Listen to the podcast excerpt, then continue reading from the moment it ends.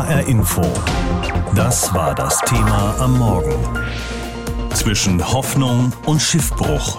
50 Jahre deutsche Ostpolitik. Deutschland hatte eine Menge gut zu machen nach dem Zweiten Weltkrieg. Es hat lange gedauert, bis das Verhältnis zu Russland und den Ländern in Osteuropa wieder einigermaßen normal war. Ein großer Schritt auf diesem Weg waren die sogenannten Ostverträge. Heute, vor 50 Jahren genau, sind sie in Kraft getreten. Am 17. Mai 1972 hatte der Deutsche Bundestag diesen Verträgen zugestimmt. Die wurden geschlossen mit der Sowjetunion, mit Polen und der damaligen Tschechoslowakei. Wandel durch Annäherung, das war damals ein Motto, unter anderem von Bundeskanzler Willy Brandt von der SPD und seinem Staatssekretär im Kanzleramt Egon Bahr.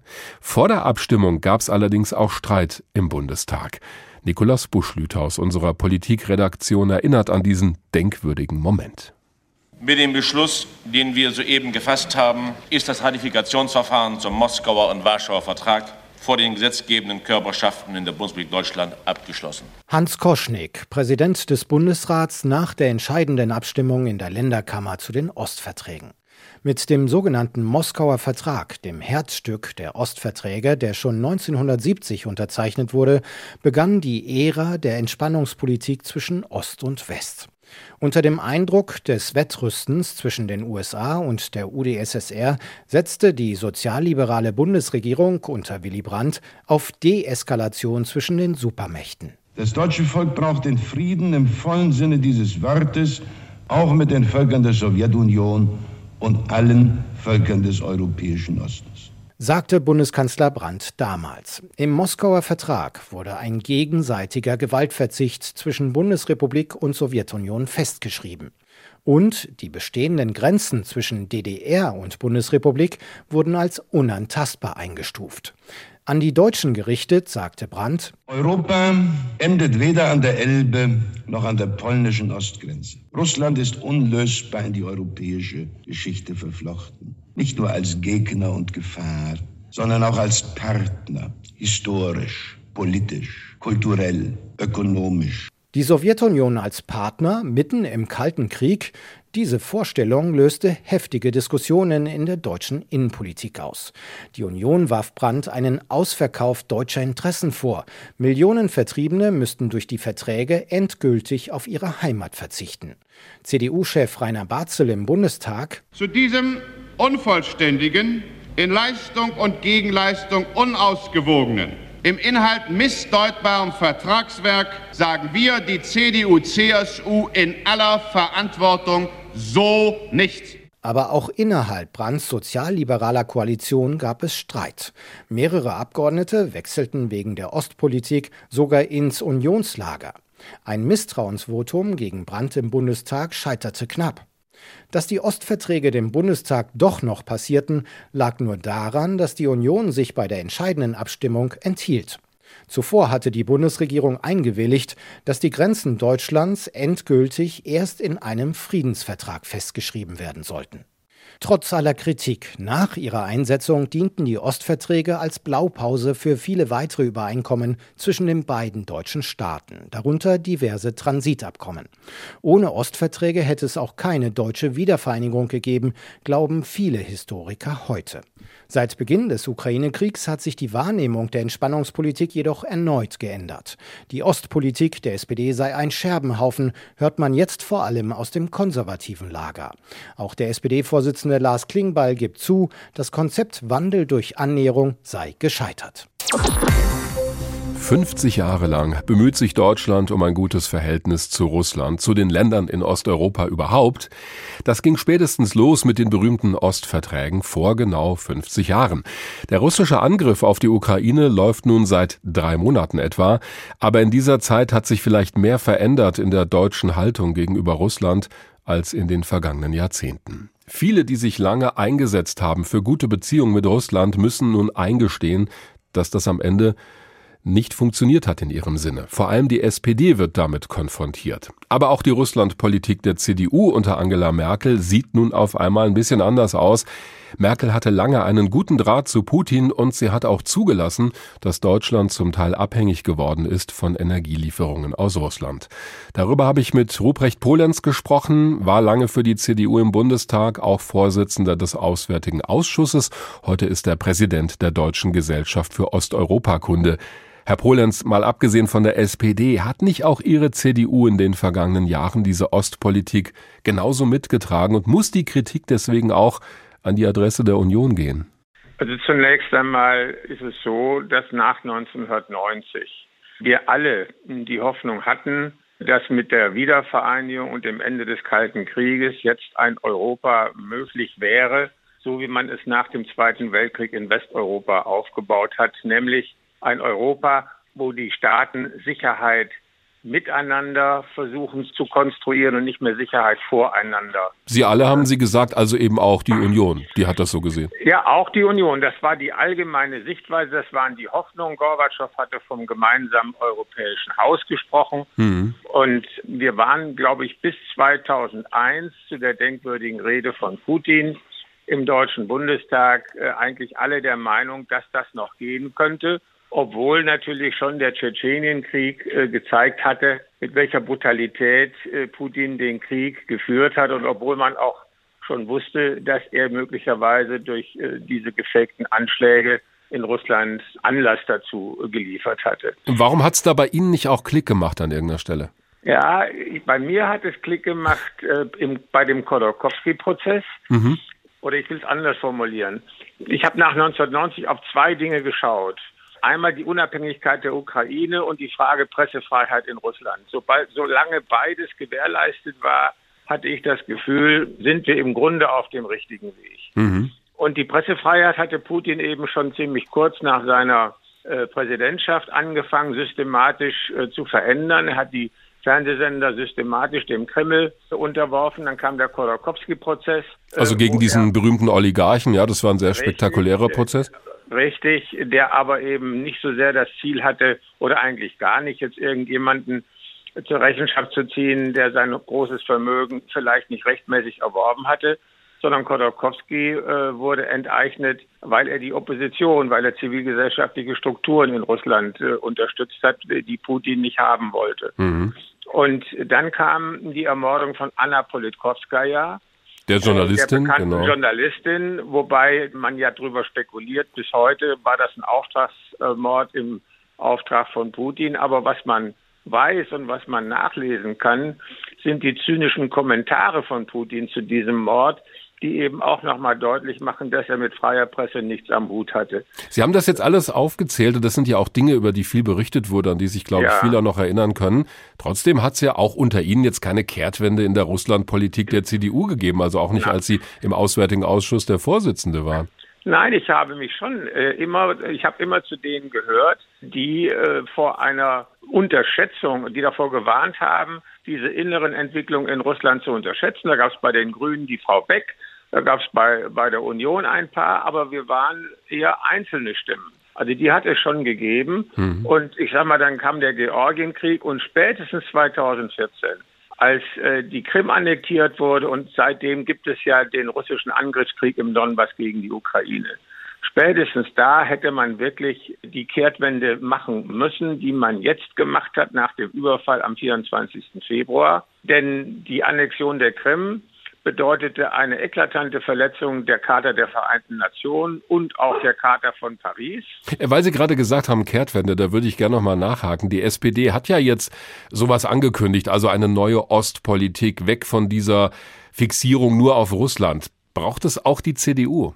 Ja, ich glaube, die CDU hat eben vor allen Dingen nach 2014 nicht die notwendigen Konsequenzen gezogen. Es ist zwar richtig, dass der Waffenstillstand schnell erreicht werden musste. Das ist auch Merkel und Sarkozy zu verdanken, die da mit äh, Putin äh, verhandelt haben. Denn die Ukraine war damals von den Streitkräften her so schwach, dass sie auch äh, dringend darum gebeten hat, möglichst schnell einen Waffenstillstand hinzubekommen. Hm. Aber man hat, äh, und auch bei den Sanktionen muss man sagen, mein Standpunkt wäre, man hätte etwa die Hälfte der jetzt verhängten Sanktionen 2014 verhängen müssen, Aber zur Wahrheit gehört eben auch, dass Deutschland auf schärfere Sanktionen gedrängt hat, sie aber in der EU nicht durchsetzen konnte.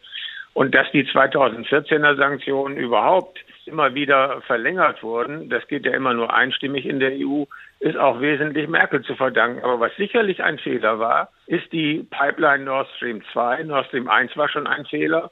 Und dann die Pipeline Nord Stream 2 ein Jahr nach der Annexion der Krim wie ein unpolitisches Projekt zu behandeln, das ist ein Fehler, für den sicherlich auch die Bundeskanzlerin Mitverantwortung trägt.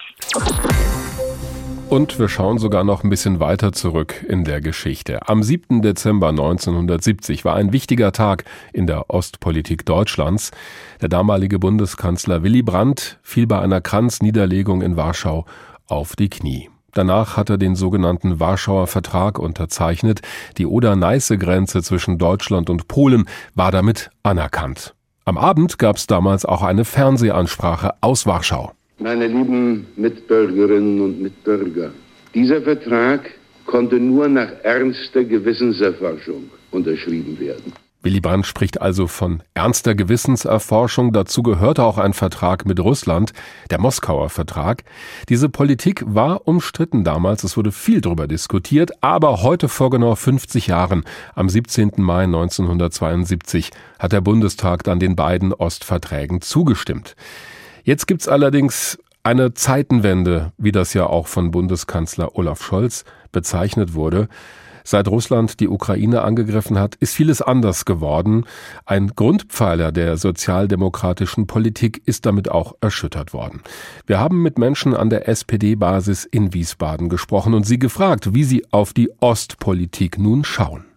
Dem jungen Mädchen Vera Gretzroth war schon früh klar, wir wollen Frieden haben, also muss man die Oder-Neiße-Grenze, die Grenzen von Polen anerkennen.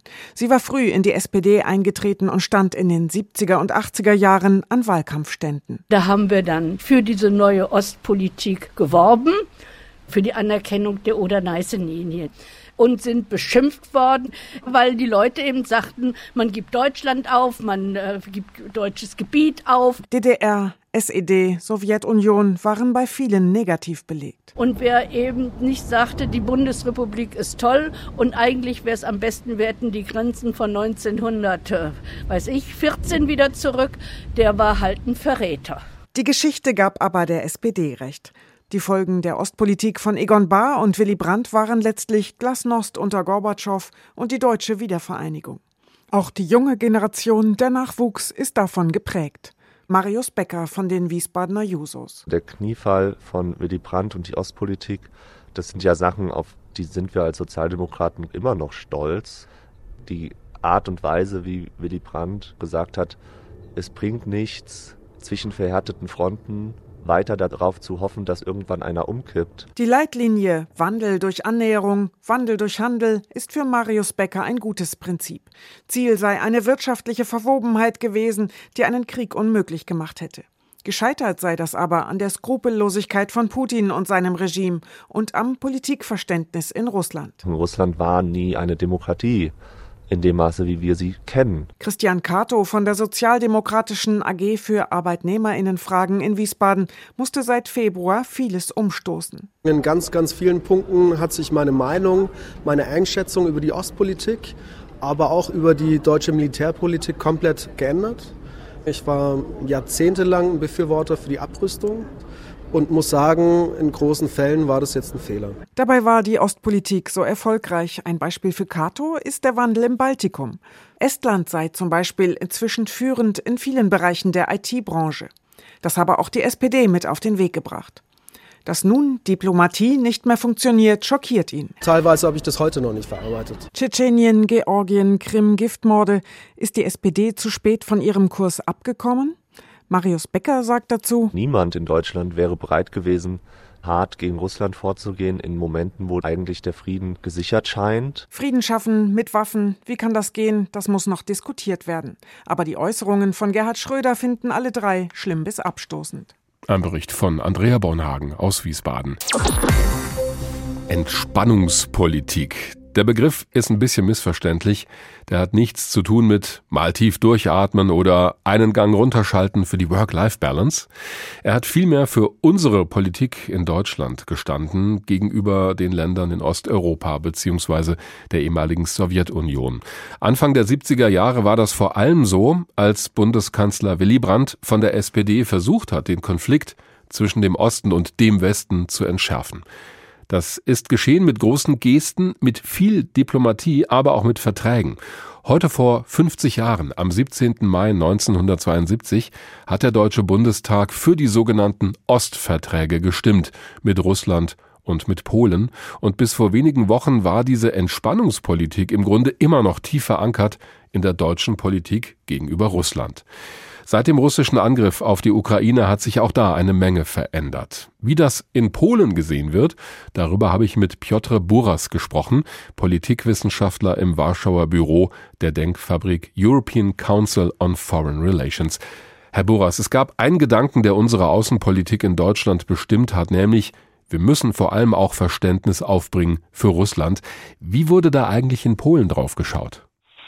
Ja, man hat es natürlich kritisch gesehen aus einem einfachen Grund. Also ich glaube, diese deutsche Russlandpolitik in den letzten Jahrzehnten vor allem war auf falschen Prämissen aufgebaut. Und die wichtigste falsche Prämisse war, dass Interdependenz, also gegenseitige Abhängigkeit im ökonomischen Bereich Sicherheit schafft. Mhm. Und also dieses berühmte Wandel durch Handel. Genau, also das war die Maxime, die für die deutsche Ostpolitik seit Jahrzehnten prägend war, aber die, die stimmte zum Teil vielleicht in den 70er, 80er Jahren, aber damals war die Situation auch völlig anders. Da ging es darum, den Status quo zu stabilisieren. Mhm. Und Russland war auch an einer Stabilisierung des Status quo interessiert. Und deswegen hat die Branche Ostpolitik sehr gut funktioniert. Aber seit zwei Jahrzehnten haben wir ein anderes Russland. Mhm. Also wir haben ein Russland, das eben den Status quo in die Luft sprengen will und auch mit ökonomischen Mitteln, auch mit gegenseitigen Abhängigkeiten. Und hier ist eben diese Energiepartnerschaft, die für Deutschland ein zentrales Merkmal auch der Außenpolitik gewesen ist, eher eine Belastung und nicht ein Instrument, das zielführend ist. Trotzdem gibt es ja bei uns in Deutschland immer noch Stimmen, gerade jetzt, die sagen, wir dürfen Russland auch nicht provozieren, um auch nicht in diesen Krieg hineingezogen zu werden. Stichwort Waffenlieferungen an die Ukraine. Gibt es diese Sichtweise in Polen so gar nicht? Nee, eigentlich nicht. Also ich glaube, wir haben hier keine Illusionen. Also erstens, man braucht, das ist ja die Lehre der letzten Jahre, man braucht die russische Föderation gar nicht zu provozieren, damit sie einen Krieg führt. Also die hat die Ukraine Russland provoziert. Sie hat es nicht. Und da argumentiert Russland natürlich anders, also die Regierung dort. Naja, aber das, die, Russland kann sich einfach mit einer unabhängigen Ukraine nicht abfinden. Sie kann sich mit einer demokratischen Ukraine nicht abfinden. Und das ist die Provokation für Russland. Deswegen hat sie diesen Angriff gemacht und führt einen blutigen Krieg gegen die ukrainische Bevölkerung. Mhm. Aber ich glaube, es ist auch so, wir müssen auch begreifen, ich glaube, dass in Deutschland ist das Bewusstsein dafür noch nicht genug entwickelt, dass die Ukraine auch unsere Sicherheit verteidigt. Also die Ukrainer kämpfen nicht für sich selbst nur, sie kämpfen auch für uns. Russland ist heute eine Gefahr für, für die gesamte Europäische Union. Da würde ich gerne nochmal einhaken, denn das ist ja auch so ein Vorwurf, den wir uns in Deutschland anhören müssen, seit dieser Krieg begonnen hat, nämlich dass wir, also die Bundespolitik, auch zu wenig unternehme, um Russland in die Schranken zu weisen. Inzwischen liefert die Bundesregierung aber auch schwere Waffen in die Ukraine. Deutschland ist auch einverstanden mit einem geplanten Ölembargo seitens der Europäischen Union. Reicht das denn aus polnischer Sicht oder sollte sich Deutschland da noch mehr bewegen?